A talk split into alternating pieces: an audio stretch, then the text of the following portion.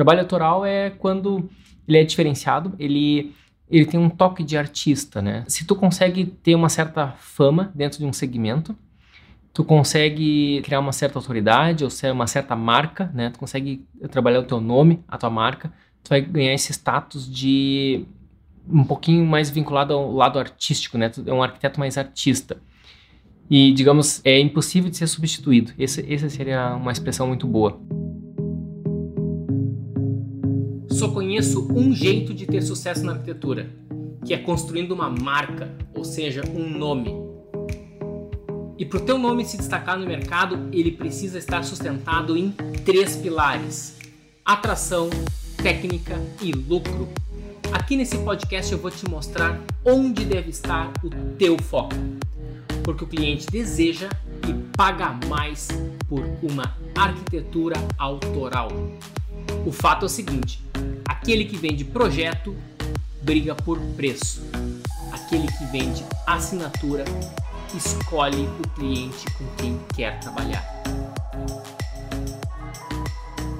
Seja bem-vindo ao podcast Estratégia Arquitetura, o podcast onde você vai conhecer as estratégias para você se destacar no seu mercado. E o tema de hoje é: será que o meu posicionamento está correto? Bom, isso que a gente vai estar discutindo hoje. É, o que eu mais escuto é arquitetos querendo ter um certo posicionamento na arquitetura, né? Só que quando eu vou dar uma olhada no que o pessoal está fazendo, não está exatamente congruente com que, o que está sendo dito, né? Então, é sobre isso que a gente vai estar conversando hoje. Bom, uh, primeiro lugar, né? Uh, eu tô já há um tempo falando que o legal é a gente tá desenvolvendo de alguma maneira o design autoral.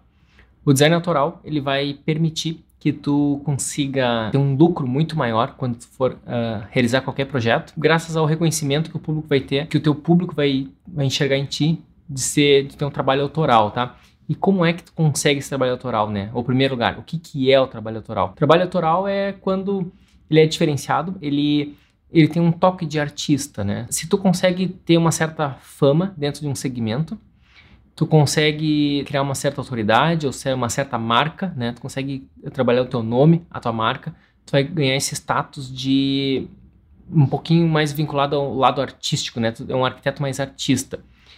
E, digamos, é impossível de ser substituído. Esse, essa seria uma expressão muito boa. Então, isso faz com que tu consiga cobrar mais caro do que a média do mercado e o cliente vai estar muito satisfeito em estar te pagando. Então, isso graças à marca.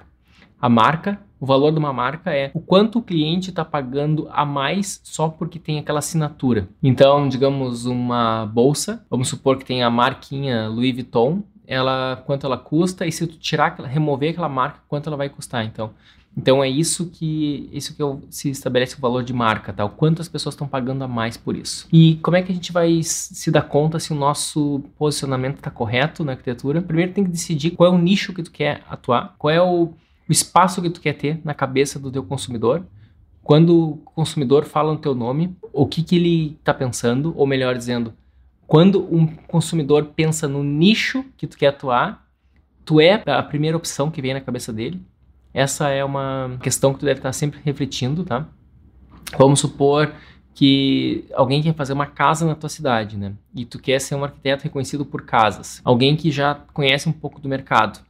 Quando ele está pensando em fazer uma casa, tipo, o teu nome é um dos primeiros que está na, na lista na cabeça dele, ou então quando alguém quer fazer uma reforma de um apartamento, de um projeto bacana, de interiores, né? Se, se é o, o, o nicho que tu quer atuar. Então, quando alguém pensa nisso, será que é a primeira opção, né? E com certeza interiores é um nicho muito grande, casas é um nicho muito grande, edificações é um nicho muito grande. Como é que tu vai se tornar uma referência então? Tu vai ter que subnichar, né? Então, no meu caso, eu subnichei em casas contemporâneas de alto padrão, né, nesse estilo contemporâneo brasileiro. Então, ela é um pouquinho minimalista, mas ela não é fria, né? São raras as casas que elas são todas branquinhas, né? Mas em geral minhas casas são sempre com concreto aparente, com madeira, isso dá uma característica. E naquele estilo bem linear, alongado. Então eu consegui, digamos, de tanto insistir naquele formato, eu consegui ser, digamos, uma lembrança muito forte na minha região quando alguém está procurando aquele tipo de arquitetura. E no teu caso, se tu trabalha com interiores, tu tem que, tu tem que entender que existem interiores que são, digamos, mais clássicos, outros interiores são mais minimalistas, outros interiores são mais jovens, coloridos, e tem uma série de, de estilos diferentes, né?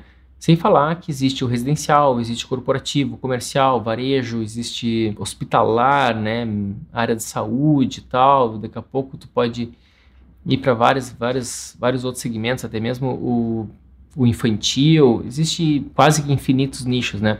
Ou melhor dizendo, todo dia pode ser criado um nicho novo, é só tu inventar, né? Daqui a pouco tu pode ser o arquiteto mais especialista em cozinha, por exemplo, tu pode ter o melhor projeto de cozinhas que existe, e se tu acha que a tua cidade é pequena para isso, tu pode te tornar uma referência nacional, né? Por que não? E tu começa uh, realmente escolher um segmento e tu começa a trabalhar e tu fica muito bom nele, tá? Basta tu, tu ter vontade, tá? Tu tem que gostar da coisa. Daí nisso quando se tu, vamos supor, inventei sistema agora, né, em cozinhas. Se tu, por exemplo, quer se tornar um, um super especialista em cozinhas, tu tem que ver o que, que os outros arquitetos não falam sobre cozinha. E tu começa a falar, e tu vê que isso é, é de certa forma importante.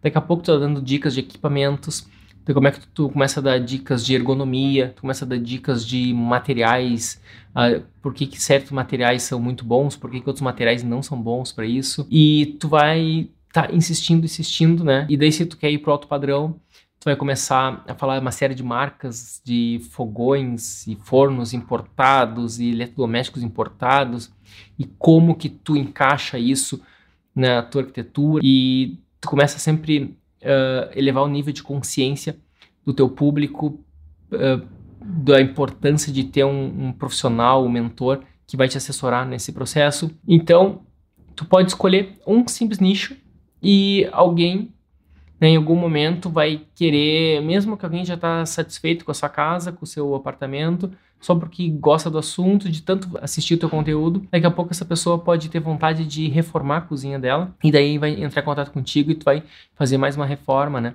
Porque se tu parar para pensar, todo mundo já tem uma cozinha. Né? Todo mundo tem, mora em algum lugar e já tem uma cozinha. Então, ou alguém está reformando a sua cozinha, ou então alguém está construindo um imóvel novo e, por mais que já tenha um arquiteto de interiores, essa pessoa pode simplesmente tu conseguiu ocupar um lugar na mente, no coração dela, né? Então, digamos já tu já ganhou aquela, aquele, aquele cliente e então ele já quando for contratar o, o arquiteto de interiores ele já vai deixar ó a, o arquiteto da cozinha eu já tenho, né? Porque de tanto que tu te posicionou nesse segmento, tá? E cada vez mais eu acho que vai ter esses, esse perfil de profissionais cada vez mais nichados na arquitetura, em outros segmentos também, né? Na medicina isso já é muito, muito antigo, né? Então existe o oftalmologista, né? Que é especializado só em olho. Existe o, o oftalmologista especializado em retina, então que é só uma parte do olho, né? E por aí vai. A questão da, da especialidade, ela é uma oportunidade que a gente tem de construir essa marca. Então, por mais que, nesse exemplo que eu dei, se o cara contratou, ou o casal contratou um arquiteto de interiores para fazer a cozinha, mesmo assim, esse projeto da cozinha, o arquiteto, uh, não, digamos, não vai dar um desconto considerável, ou talvez nem desconto nenhum, pelo fato de não fazer o projeto da cozinha, e sim o cliente vai topar e ele vai aceitar pagar, pagar um, um projeto extra por isso, né? Vai pagar um projeto extra para estar tá fazendo a, seria o, o teu projeto da cozinha, tá? Então, o que, que é uma coisa que eu vejo bastante é o seguinte, às vezes tu tá querendo apresentar teu trabalho e tu quer, digamos, uh, divulgar teu trabalho tanto na, na, nas mídias sociais, tu faz teu post no Instagram, tu coloca, tu começa a apresentar teu, apresentar teu site e tu começa a fazer anúncios, vamos supor, no teu Google, no teu Instagram. E o que que a gente tem uma tendência a querer mostrar, digamos, um histórico recente do que tu tá produzindo e, em compensação, a gente acaba esquecendo, às vezes, do nosso posicionamento. Por exemplo, se tu quer, eu dei um exemplo, né, do cara que quer se, ser especializado em cozinhas. Se de repente tu fez um projeto que não é de cozinhas, é de outra coisa, né? Sei lá, se fosse de um salão gourmet, eu acho que tem tudo a ver, né? Porque faz parte do, do mesmo universo da cozinha. Mas se for um dormitório, entendeu? E por mais incrível que tenha ficado esse dormitório, por mais que tu tenha adorado, tu tem que refletir. Tu quer também entrar nesse nicho de dormitórios ou não? Se tu quer, tudo bem, né? Mas lembra que se tu ficar só num nicho de cozinha, tu vai ter mais força nesse nicho. Mas tu começa daqui a pouco a apresentar essa foto do teu dormitório e daí o público que estava adorando aquele teu material de cozinha, ele já começa a ver, opa, mas calma aí, talvez esse arquiteto seja um arquiteto meio normal, né? Que ele também faz dormitórios, tal. Então tu vai perder aquela coisa do, do especialista, né? Que, que o, que, o, médico tem muito, né? Então, o oftalmo, né? O oftalmo, se o oftalmo também é um pouco de cardiologista, daqui a pouco parece que o oftalmo não é tão bom oftalmo assim. Por um lado, isso pode ser que não faça sentido, mas, mas às vezes as pessoas gostam de ter um, alguém que é super especialista mesmo em alguma coisa, tá? Então, por isso que é interessante a gente estar tá se posicionando. É importante, é fundamental a gente se posicionar para construir a marca. Tá? A marca vem de posicionamento, é de um posicionamento com qualidade e ao longo do tempo de maneira insistente. Se a gente não estiver alimentando isso da maneira correta, por exemplo, postando um ou outro material que não seja não seja exatamente, né, daquela área, tu pode estar tá enfraquecendo o teu posicionamento. Eu gosto muito de imaginar o posicionamento como se fosse um barco a remo e cada conteúdo que tu coloca, cada projeto que tu publica é, é um projeto que está remando, tá? Então, se tu tá sempre publicando projetos que vão para a mesma direção, que vão para o mesmo destino, ou seja, com o mesmo posicionamento, então todos os projetos remando para o mesmo lado, para o mesmo lugar, tá? Então, o teu barco está indo com uma direção clara. No momento em que tu põe um projeto que está diferente daquele destino, então ele começa a estar tá remando para um outro lado. E então começa a ter uma força que está disputando, está enfraquecendo as outras, entendeu? Então é, é, melhor tu nem postar aquele que não tem nada a ver do que tu postar é, só para ter quantidade, tá? E então uma coisa que eu vejo que é muito comum, eu falo muito do alto padrão, né? Então, a importância do alto padrão, alto padrão é, uma, é a área da arquitetura que eu acredito que tem a maior margem, a maior margem de projeto que tu pode conseguir. Eu acho que realmente está no alto padrão, tanto o alto padrão, tanto residencial quanto corporativo, tá?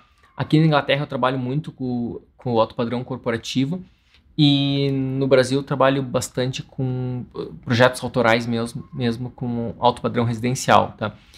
E então o alto padrão acho que é o, é o canal, é onde a gente vai conseguir ter maior margem. A gente quer entrar nesse alto padrão e a gente vai fazer um anúncio no Instagram, por exemplo, a gente vai colocar várias imagens daquele anúncio e tá querendo já passar essa mensagem do nosso posicionamento. E daí a gente mistura aquelas imagens, aquelas, aquelas obras magníficas de, né, de altíssimo padrão que tu criou, pode ser projetos reais ou até projetos fictícios que tu só fez renders, tanto faz, mas tu está querendo mostrar o teu posicionamento, qual é, qual é, qual é o teu trabalho, de repente tu coloca um projeto que tu fez recentemente que não é alto padrão, mas que ele está numa linguagem diferente. Daí tu está confundindo o teu público e tu também está abrindo a oportunidade para aquelas pessoas que não são exatamente aquele altíssimo padrão que tu tá querendo, mas aquelas pessoas que são aquele, aquele padrão mais, mais, mais baixo, assim, né? Pessoas mais humildes, que elas vão estar tá interagindo com, com o teu material e vão sentir mais a vontade de estar tá te contatando. E, ao mesmo tempo, aquela pessoa, aquele cliente de altíssimo padrão, que ele quer ter uma segurança de que a Ferrari faz Ferrari, também não faz carro, carro popular, né? Então fica estranho quando a Ferrari começa a fazer carro popular também. Então quando a Ferrari vai fazer carro popular, ela muda de nome, ela cria uma outra grife, uma outra marca e chama de Fiat, por exemplo. E então não mistura, né? Tu entra no site da Ferrari, no material da Ferrari, tá todo ele uh, muito consistente para qual é o qual é o posicionamento que eles estão vendendo. Quando tu vai fazer esse teu anúncio, uh, no teu Instagram, por exemplo, ou qualquer outro lugar, tu tem que estar tá todo ele muito fechadinho, tem que estar tá todo ele com a mesma linguagem, né? Então não adianta tu fazer uma, uma casa que é super alongada e depois tu mistura uma outra casa que ela é menorzinha, toda altinha, né? Que tu vê que não, não tá no mesmo... Uh, é uma linguagem diferente, assim, ela... E seria até para um público diferente. Uma, é, uma é bem cara, uma é super premium e a outra premium, né? Premium e a outra é mais popular, assim. Então não vale a pena a gente misturar, porque a gente perde força, tá? Para quem gosta de estudar ou para quem lembra, né, de, da física na época do colégio, né, do segundo grau, em que a gente estudava física, tinha a fórmula da pressão. A pressão, se eu não me engano, é força dividido por área. Então, imagina, é pressão igual a força dividido por área. O que, que significa isso? Força é quanto mais energia tu coloca em alguma coisa, e se tu conseguir concentrar isso numa pequena área, então tu vai ter muita pressão. Isso, isso eu gosto muito de fazer, enxergar essa analogia com tudo que a gente faz na nossa vida, né? Isso tem tudo a ver com posicionamento. Se todo o teu trabalho que tu faz está sempre mandando para o mesmo caminho, essa é a área, né? A área é o destino que tu quer que tem aquela pressão. Ou seja, como se fosse um salto alto, né? Então todo o, o peso da, da mulher que está no salto alto fica todo concentrado naquela agulha que é naquele, naquele um centímetro quadrado ou até menos que que tá na, né, que é o que é o salto alto. E então tem uma super super pressão embaixo daquele salto. E é exatamente isso que a gente tem que fazer, tá? A gente tem que concentrar todo o nosso trabalho para a mesma direção. Isso é muito simples de falar, tá? É, eu tô na situação mais cômoda de todos, e que eu tô só falando, né? Que de posicionamento e tal, é, que é uma das, das, das ferramentas mais importantes do marketing, e mas ele é mais mais complicado de, de executar.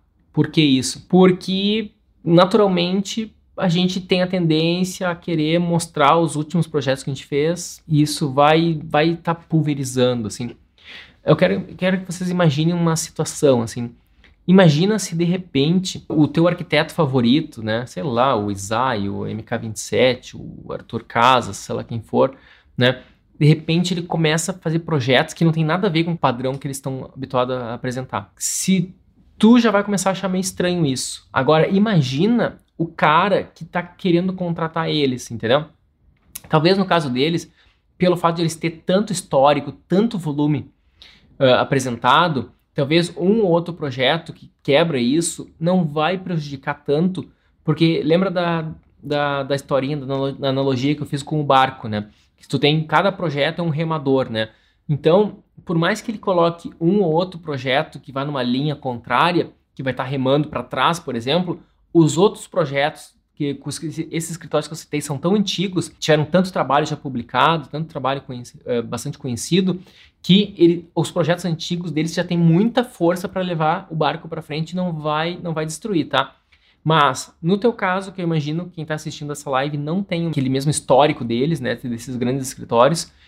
Então, tu ainda tá, os teus projetos que tu tem ou que tu vai estar tá começando a publicar, eles estão ainda fraquinhos, digamos fraquinho não, eles estão são poucos ainda, né? Tu tá recém começando. Cada projeto que vai numa, numa linha oposta ou numa linha divergente, tu vai ter uma tendência a sentir isso e o teu público vai sentir, vai ter esse impacto assim de de confusão, tá? Eu falo muito do posicionamento foi porque eu vivi isso na prática. Isso aí a gente estuda em marketing, né? Tu vai fazer um, qualquer qualquer livro de marketing que tu vai tentar te informar, esses marketing clássicos assim, eles vão falar de posicionamento, né?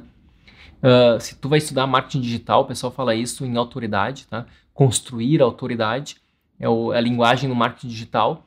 A linguagem do marketing clássico, eles chamam isso de marca, tu construir uma marca ou na arquitetura o pessoal chama muito de construir um nome, e mas é tudo a mesma coisa, tá? Então, tu constrói uma marca, um nome, tu, arquitetura autoral, o arquiteto mais artista, autoridade, é tudo, é tudo a mesma coisa e com, todos com o mesmo objetivo. Tu pode chamar isso do jeito que tu quiser, mas esse que é o caminho para a gente conseguir cobrar mais caro. E no momento que a gente cobra mais caro, a gente tem mais tempo e mais amor para estar tá fazendo aquele projeto ficar melhor e o projeto naturalmente vai ficar melhor. Tem um estúdio que eu adoro, tá? Falando agora de renderização, que é o, estúdio Black House. E a Black House, eles têm um trabalho muito massa, muito bom, é, super bacana, assim, é, as imagens muito bacana, né? Acho que é o melhor escritório de estúdio de 3D do Brasil. E se vocês forem cuidar o material deles, eles sempre trabalham com, com grandes arquitetos ou grandes arquitetos nacionais ou internacionais. eles enfatizam muito isso, né? Então eles trabalharam com o Isai, trabalharam com o Márcio Kogan e eles eles valorizam muito essas obras. Com certeza, no passado deles, eles já já trabalharam muito com com outros arquitetos menos expressivos e que não têm projetos do mesmo gabarito desses nomes que eu acabei de citar. Então, eles não estão mostrando esses tipos de projetos no material deles, e pelo contrário, eles enfatizam muito a questão do, de eles ter trabalhado para essas grandes obras, com esses grandes nomes. Isso faz com que quem vai chegar perto deles para querer orçar um trabalho, tu já imagina que deve ser muito mais caro contratar um trabalho deles do que o trabalho de um outro estúdio normal. Isso que é um, um posicionamento muito bem feito, tá? Uh, outra coisa, a, as imagens deles são belíssimas? São, são super belas as imagens, mas além disso, pelo fato de deles, deles tra trabalharem com uma arquitetura muito, muito sofisticada, eles também. Uh, a arquitetura valoriza a imagem e a imagem valoriza a arquitetura, tá? Então é uma coisa que vai, que vai uh, ajudando a outra. Isso é um posicionamento muito bom, tá? O que, que é um posicionamento errado? É alguém que é, é super talentoso em alguma coisa, e daí, vamos supor que tu é um super arquiteto, tá? Daí que tu fez um projeto que é um pouco mais simples. Porque apareceu para ti, né? Tinha que pagar as contas, tu fechou, era bem, foi muito lucrativo para ti, tu conseguiu fazer rápido e tal. Mas daí tu começa a mostrar esse projeto de alguma maneira, entendeu? Até numa reunião com o cliente, entendeu? Alguém fala lá, uma reunião, e tu pega no meio da reunião, tu puxa, ah, eu fiz um projeto tal, deixa eu te mostrar, entendeu? Aquele simples ato de mostrar para o cliente, aquela, aquela coisa sutil, mesmo que seja só numa reunião, aquilo já está interferindo na, na maneira do teu posicionamento da, com ele, tá? Já está interferindo na, na impressão que ele tem de ti. E então o que eu acho é o seguinte: tu tem que mostrar mais qualidade e menos quantidade. Se tu conseguir ter quantidade com qualidade, perfeito, tá? E daí tu, tu tá tu tá com um super barco, super potente, que são vários projetos remando para aquela direção. Mas é melhor tu ter poucos que vão para aquela para uma única direção do que tu ter muitos que vão para várias direções divergentes.